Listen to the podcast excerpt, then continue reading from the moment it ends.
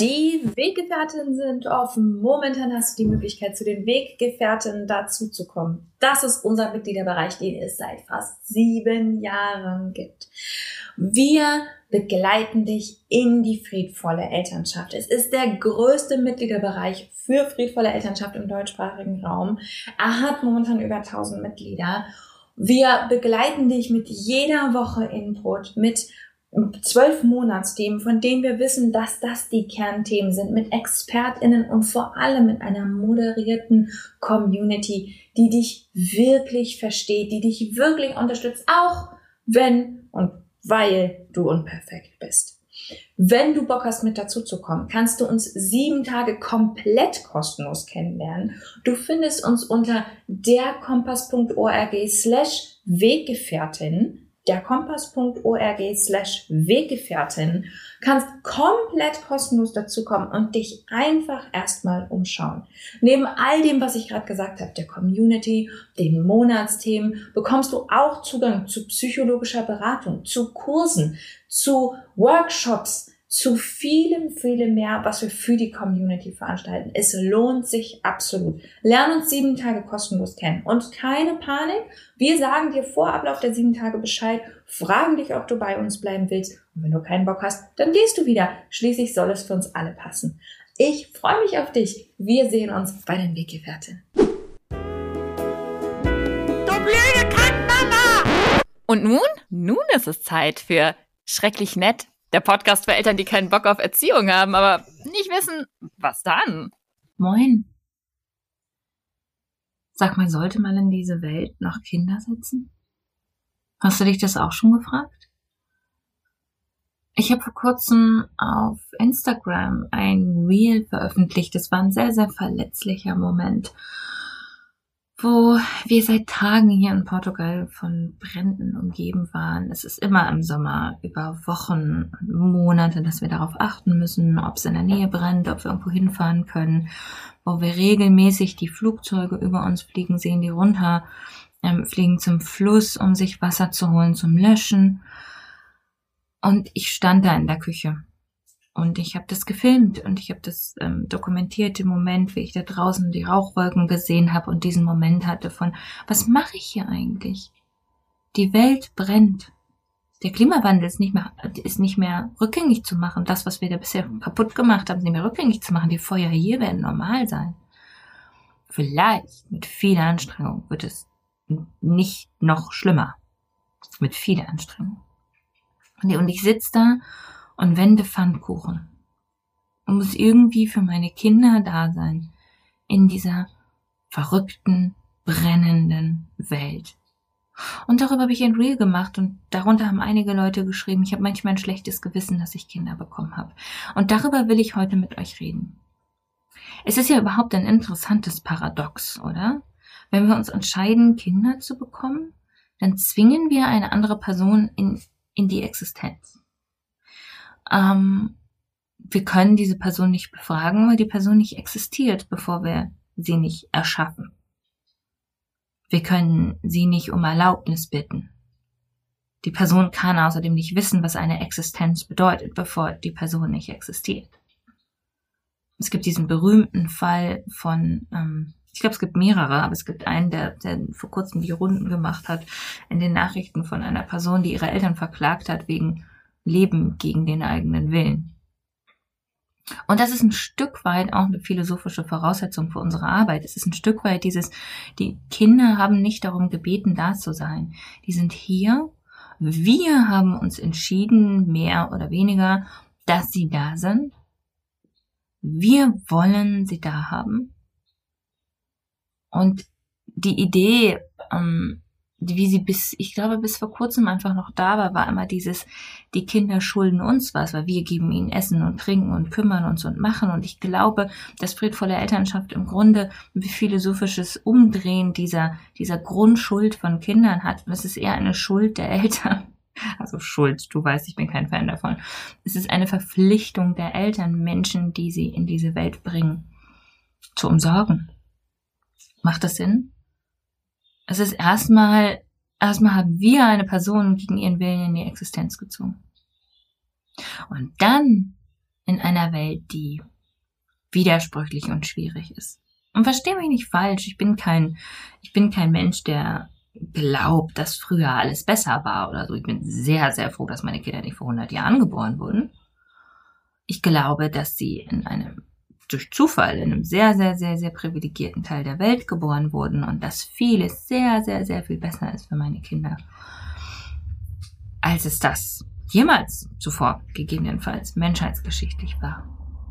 Und doch es existieren hart und die Herausforderungen unserer Zeit sind potenziell extrem. Das erste Mal haben wir eine Generation von Kindern, die werden es nicht besser haben als wir wegen des Klimawandels. Das erste Mal sind wir nicht mehr auf dem ständigen, es wird größer und besser und schöner und toller Zweig unterwegs, sondern für unsere Kinder wird die Welt hart werden. Gegebenenfalls wird das Leben härter werden als für uns. Und das ist schwer zu ertragen. Es geht ja auch ein Stück weit gegen unsere soziale und manche würden argumentieren biologische Prägung, dass wir wollen, dass es für unsere Kinder alles besser wird. Ich habe keine Antworten darauf. Um ehrlich zu sein, will ich einfach diese Frage mit dir teilen. Ich glaube, ich habe ein paar Meinungen dazu. Die eine Meinung ist die, und jetzt äh, bewegen wir uns ins politische Feld, ähm, dass wir sehr sorgfältig uns überlegen sollten, ob und wie wir Kinder bekommen. Und das, ähm, das habe ich vor einiger Zeit schon zu, zu der Abtreibungsdebatte in den USA öffentlich gesagt und ich wiederhole das hier gerne, dass es sehr, sehr wichtig ist, dass die Kinder, die wir haben, gewollt sind damit sie nicht in diesen Schuldgeschichten landen, damit sie nicht in diesem, oh, wegen dir muss ich alles aufgeben landen. Das kann uns trotzdem passieren. Wenn du gewollte und geplante Kinder hast, dann weißt du, dass das trotzdem herausfordernd ist und dass du trotzdem vielleicht gedanklich in der Opferrolle manchmal landest. Mir passiert es definitiv.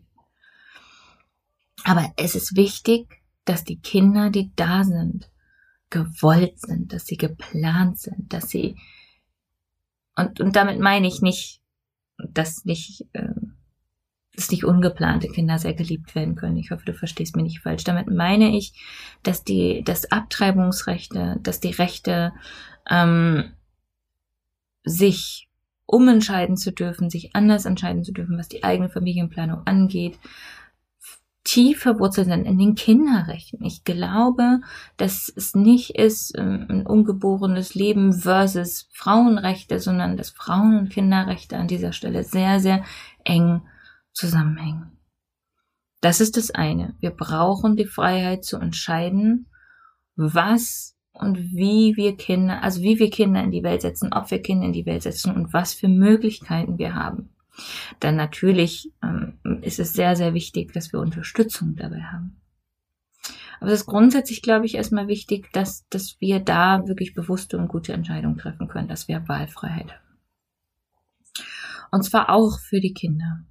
Auch für die, für die Gesundheit und die Sicherheit von Kindern. Da geben mir unzählige Studien an dieser Stelle recht gewollte und geplante Kinder, wo wir vielleicht auch nachdem ein Unfall passiert ist, aber das Gefühl haben, wir können uns entscheiden, wir als Eltern entscheiden uns bewusst für dieses Kind, haben ein geringeres Risiko von allen möglichen Dingen, ja, ähm, meistens mit Armut zusammenhängende Dinge, Gewalt, Drogenabhängigkeit und solche Themen.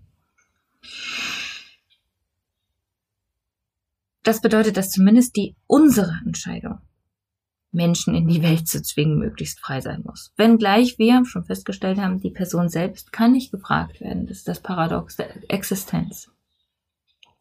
Und dann glaube ich, dass es sehr wichtig ist, dass wir nicht in, in Schuld oder was wäre, wenn oder hätte, könnte, würde versinken.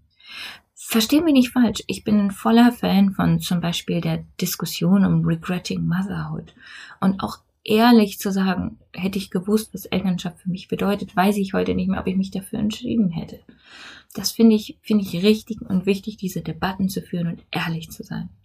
Ich bin kein Fan davon, sich regelmäßig destruktive Fragen zu stellen, wie hätte ich dieses Kind bekommen sollen?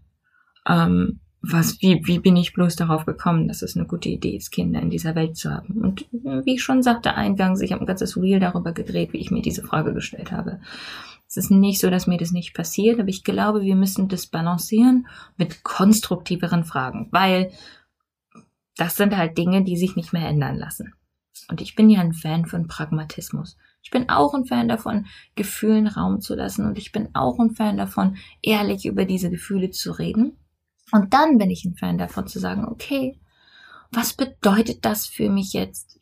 Was ist meine konkrete Angst? Was ist meine konkrete Trauer? Ich glaube, dass vieles von diesem, was wäre wenn und ich hätte eigentlich und ich sollte eigentlich nicht besonders nicht besonders ehrlich ist, was unsere eigenen Gefühle angeht, sondern dass wir uns fragen müssen, steht dahinter vielleicht Trauer oder Hilflosigkeit oder halt unangenehme Gefühle?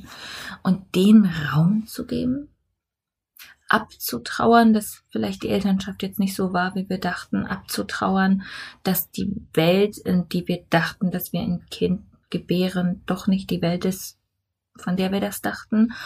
Und gleichzeitig ähm, finde ich, ist es auch immer wieder wichtig, selber demütig zu bleiben. Elternsein ist sehr, sehr demütiges Vorgehen. Friedvolle Elternschaft sowieso. Es ist das Einladen von einer Person, die wir nicht kennen, oder wie ich eingangs sagte, wenn wir sehr krass formulieren, in die Existenz zwingen von einer Person, die wir nicht kennen. Es ist das Kennenlernen dieser Person und es ist die ständige, demütige Haltung vor der Komplexität eines anderen Menschen, der oder die mit seinem oder ihrem ganzen Leben, der ganzen Existenz von uns abhängt. Das ist sehr demütig, die Haltung. Nichts davon können wir kontrollieren. Und vielleicht ist es auch nur die Elternschaft, die uns sensibler dafür macht, was wir sonst gesamtgesellschaftlich so gern verdrängen, nämlich, dass wir gar nichts kontrollieren können. Wir wissen nicht, wie die Zukunft wird. Wir wissen nicht die guten Dinge, die unsere Kinder erleben werden. Wir ahnen die schrecklichen Dinge, die unsere Kinder erleben würden. Aber letzten Endes ist der Lauf, ist Kinder bekommen in dieser Welt immer ein Wetten auf eine Welt, die wir jetzt sehen. Und dann wundern wir uns, wenn sie sich verändert. Vielleicht ist die richtige Haltung Demut. Demut vor dem, was wir da tun, was ja irgendwie so grandios ist oder so optimistisch oder so. Ich weiß es nicht. Ich bin selbst manchmal erschrocken vor der Größe der Entscheidung und der Geste, Kinder in diese Welt zu setzen. Und wahrscheinlich ist es richtig, dass wir manchmal daran zweifeln, weil es uns auch klar macht, wie groß diese Entscheidung ist. Vielleicht ist die Antwort Demut. Vielleicht wirft die mehr Fragen auf. Ich wollte dir das für heute mitgeben. Weil ich glaube, dass wir Elternschaft mehr in diesen großen Fragen verstehen müssen. Elternschaft und friedvolle Elternschaft ist nicht eine Frage von, weiß ich nicht, wer, wer, wie kriege ich mein Kind dazu, seine Windel zu wechseln? Oder beziehungsweise die Haltung, in der ich meinem Kind begegne, wenn es seine Windel nicht wechseln will, die ist interessant. Die ist die, die alles verändert. Die Haltung, mit der ich auf mein Kind schaue und auf seine Existenz und auf unseren Platz in dieser Welt, die zeigt sich in diesen Momenten des Bereuens oder des Zweifelns oder des sich Kleinfühlens. Daran kann ich überprüfen, wie ich diese Welt sehe, wie ich meine Elternschaft sehe und gegebenenfalls meinen Kurs korrigieren, wenn das nicht das ist, was ich in diese Welt bringen will. Also, heute eine ganze Handvoll meandernder Gedanken. Schreib mir super gerne deine eigenen Gedanken dazu. Ähm, du erreichst uns auf Instagram unter der unterstrich Kompass. Ich freue mich super gerne. Ähm, äh, ich freue mich sehr, wenn du mir, wenn du mir deine Nachrichten schickst. Ähm, so rum. Und lese die immer wahnsinnig gerne eure Gedanken und, und Ideen und Inspirationen dazu. Ich wünsche dir noch einen wunderschönen Tag und bis dann.